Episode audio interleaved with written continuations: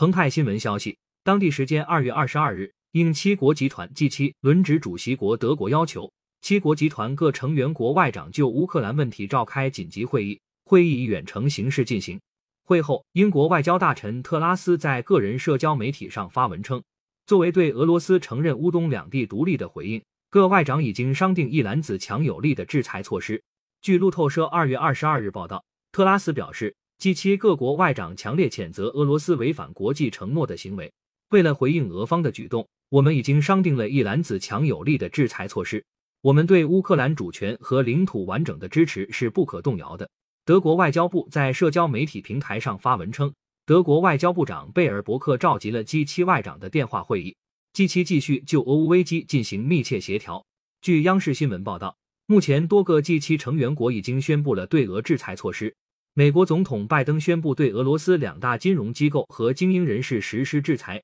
英国首相约翰逊宣布制裁五家俄罗斯银行和三名个人。加拿大政府宣布禁止加拿大人购买俄罗斯主权债务等措施。日本首相岸田文雄称将禁止俄罗斯在日本发行债券。德国尚未宣布制裁俄方，但决定暂停北溪负二天然气管道的审批程序。除此之外，欧盟于当地时间二十二日下午通过首轮对俄制裁措施，涉及三百五十一名俄杜马议员和二十七个实体。澳大利亚总理莫里森宣布，澳方将和美国、英国等国保持同样立场，对俄罗斯采取制裁措施。路透社刊文指出，俄罗斯外交部发言人扎哈罗娃二十二日表示，西方想对俄罗斯实施制裁是不需要任何理由的。如果外界认为俄罗斯不承认乌东部的顿涅茨克人民共和国和卢甘斯克人民共和国就不会受到制裁，这会是一个巨大的错觉。俄罗斯联邦安全会议副主席梅德韦杰夫表示，俄方不会因乌克兰问题惧怕西方国家施加的压力。